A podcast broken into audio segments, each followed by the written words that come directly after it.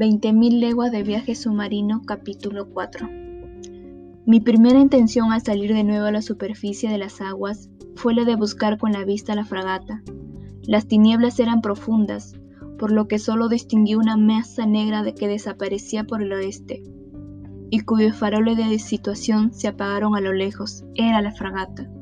¡Socorro! grité, nadando hacia el Abraham Lincoln con desesperación. A medida que nadaba y gritaba a la vez, mi boca se iba llenando de agua. Además, la ropa se pegaba a mi cuerpo y paralizaba mis movimientos. Intenté volver a gritar, pero me fue imposible, me ahogaba. De pronto, me sentí arrastrado hacia el abismo. Una mano vigorosa me levantó violentamente a la superficie del mar y alguien que pronunció estas palabras que llegaron a mi oído con sorprendente nitidez. Si desea el Señor apoyarse en mi hombro, nadará mucho mejor.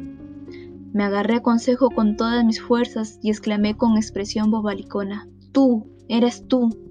Yo mismo, respondió mi criado, a las órdenes del Señor. Consejo me remolcaba suavemente. Aprovechando la situación, le pregunté, ¿También tú caíste al mar con el choque? No, señor, pero decidí seguir al Señor. ¿Por qué? Era mi deber, puesto que estoy al servicio del Señor. Procuré esconder la emoción que me embargaba y pregunté, ¿y la fragata? Creo que hará muy bien el Señor en no contar con ella. ¿Qué dices? Lo que oye el Señor. En el momento de arrojarme al mar, oí que los timoneles decían que la hélice y el timón estaban fracturados. ¿Fracturados? Sí, Señor, por el diente del monstruo. La fragata ya no puede gobernar. Estamos perdidos. Tal vez, Señor, pero aún disponemos de algunas horas, y en algunas horas pueden ocurrir muchas cosas. La proverbial sangre fría de mi criado me ayudó a conservar la esperanza.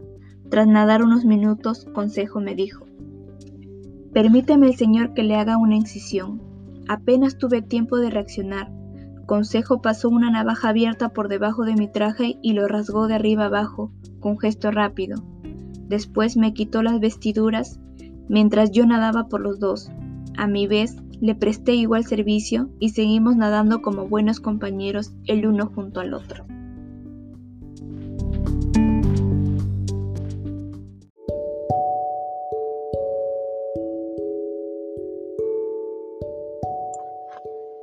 Nuestra situación era terrible, a pesar de las esperanzas de mi amigo. Al carecer de timón, la fragata no podría acudir a recogernos, tan solo nos quedaba los botes. Consejo decidió poner en práctica un plan de urgencia, a fin de dividir nuestras fuerzas para no gastarlas simultáneamente.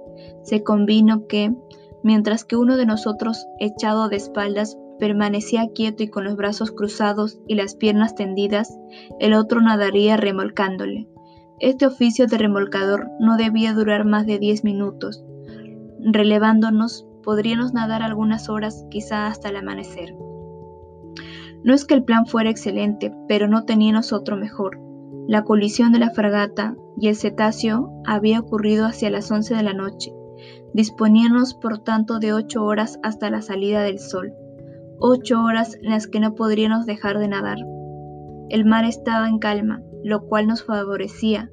Nuestros movimientos producían en el agua una especie de fosforescencia que llamó de inmediato mi atención. Parecía como si estuviéramos sumergidos en un baño de mercurio.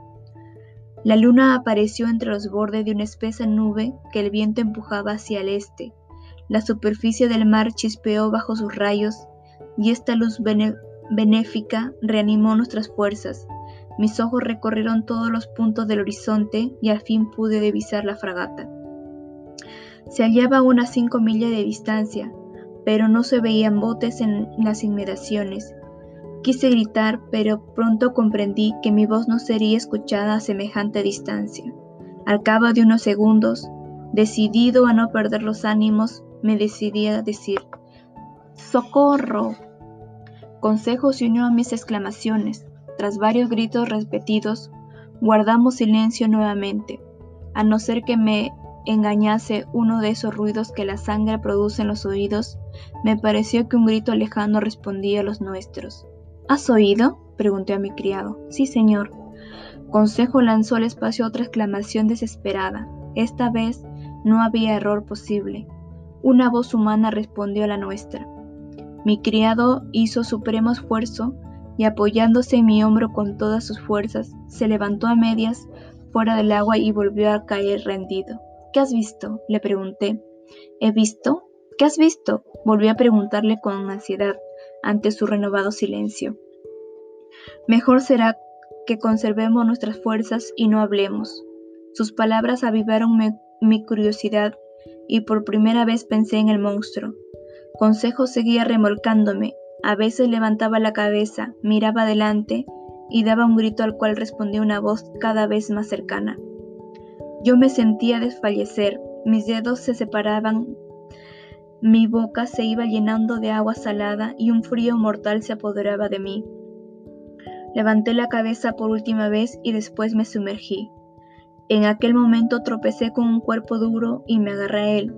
Luego sentí que me sacaban a la superficie, que mi pecho respiraba y me desmayé.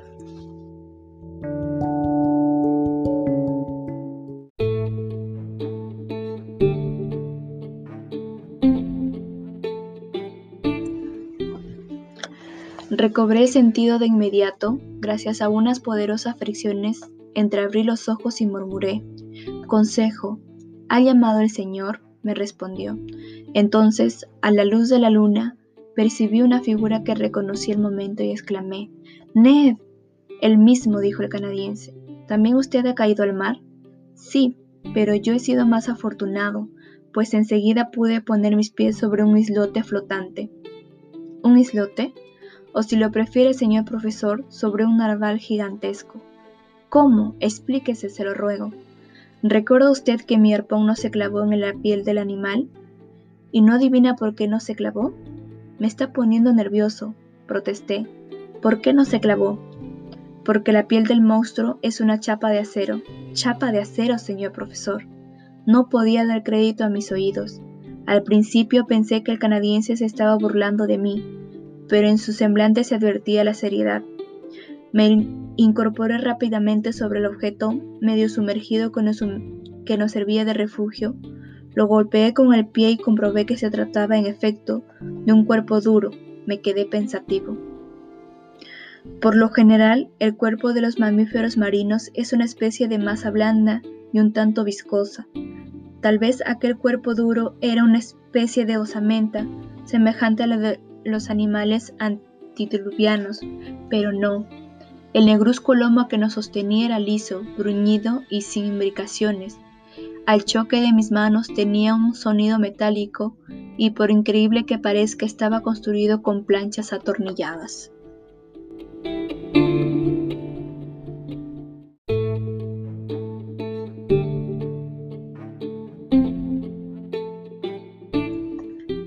Ya no había lugar para la duda. Aquel increíble monstruo que había sorprendido al mundo entero, causando la alarma y el estupor entre miles de marinos de los cinco continentes, parecía ser obra de la mano del hombre.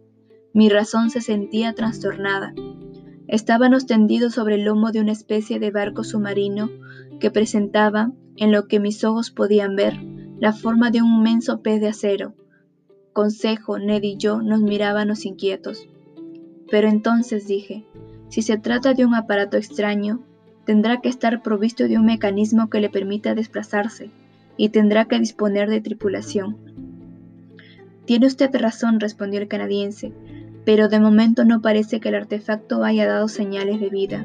¿A qué se refiere? Hace tres horas que habito esta isla flotante y no se ha movido. Pero no dijo usted que... Nos desplazamos a merced de las olas, replicó el arponero de manera que nos desplazamos sin movernos. Mis pensamientos fueron interrumpidos súbitamente por un ruido extraño, parecido al de un hervor, que salía de la parte posterior del artefacto.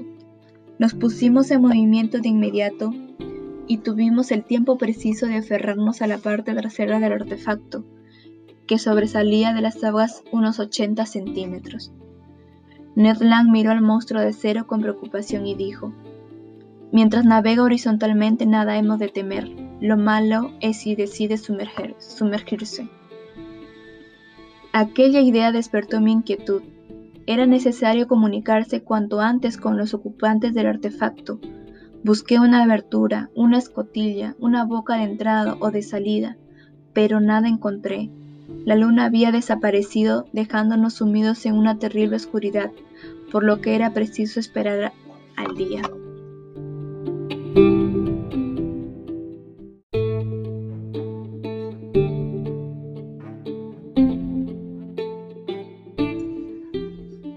A pensar que era imposible que los hombres que ocuparan tan extraño aparato dispusieran eternamente del oxígeno suficiente para respirar dentro de la inmensa lata de acero. Por tanto, en un momento u otro habrían de salir a la superficie a renovar el aire, y ese sería el momento en que podríamos aprovechar para señalar nuestra presencia. Era imposible que Farragut pudiera salvarnos.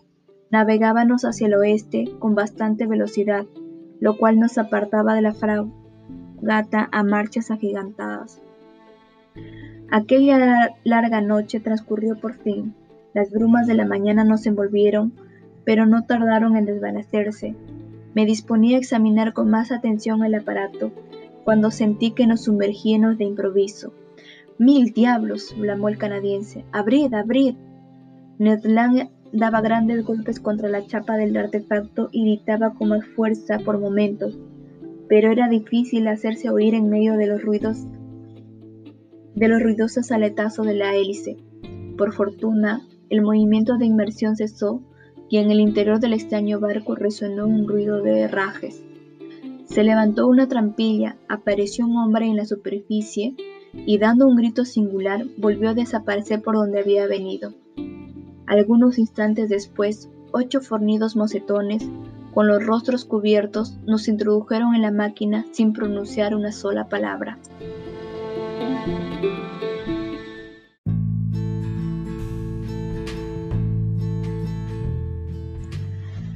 Esta especie de rapto había sido llevado a cabo con enorme rapidez.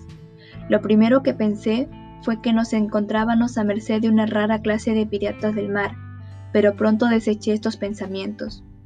La trampilla se cerró tras el último marinero y nos vimos envueltos en una profunda oscuridad. Sentí que mis pies descalzos se aferraban a los atravesaños de una escalera de metal. Ned Land y Consejo me seguían. Al final de la escalera se abrió una puerta, cuando la hubimos atravesado todos, la puerta volvió a cerrarse con sonoro estrépito. Nos dejaron solos. No sabía dónde estábamos y apenas lo podía imaginar, pues mi mente se encontraba agotada por el esfuerzo de la noche anterior. Todo era negro, de un negro tan profundo como jamás había percibido en todos los días de mi vida. Ned Land rompió el curso de mis reflexiones con sus gritos. Por todos los demonios, ¿Serán capaces de dejarnos aquí eternamente? ¿Dónde habrán aprendido modales esta gente? Calma, respondió Consejo, guarde sus fuerzas, es malo acalorarse antes de tiempo. De todos modos, repuse, nada podemos hacer. Que se acerquen a mí y ya verán, exclamó el arponero. No he soltado ni un minuto mi cuchillo, y si se atreven a hacernos algo, recibirán su merecido. No pienso dejarme matar sin oponer resistencia. El canadiense, que en eso de la venganza y el orgullo parecía más bien americano, siguió protestando unos minutos más. Al fin le dije, más vale no irritarse, amigo Ned. Es necesario saber dónde nos hallamos. Caminé a tientas por la estancia que ocupábamos. A cinco pasos encontré una muralla de hierro fabricada con planchas atornilladas, tal como había visto en la superficie. Después, al volverme, tropecé con una mesa de madera, cerca de la cual había varios banquillos. El piso de la habitación estaba cubierto por una gruesa esterilla de cáñamo que el ruido de nuestros pasos. Las paredes no parecían contener ninguna puerta o ventana. Aquello era lo más parecido a una cárcel que pudiera imaginar. La estancia tendría unos 20 pies de largo por 10 de ancho. En cuanto a su elevación, Ned Land, a pesar de su estatura, no pudo medirla.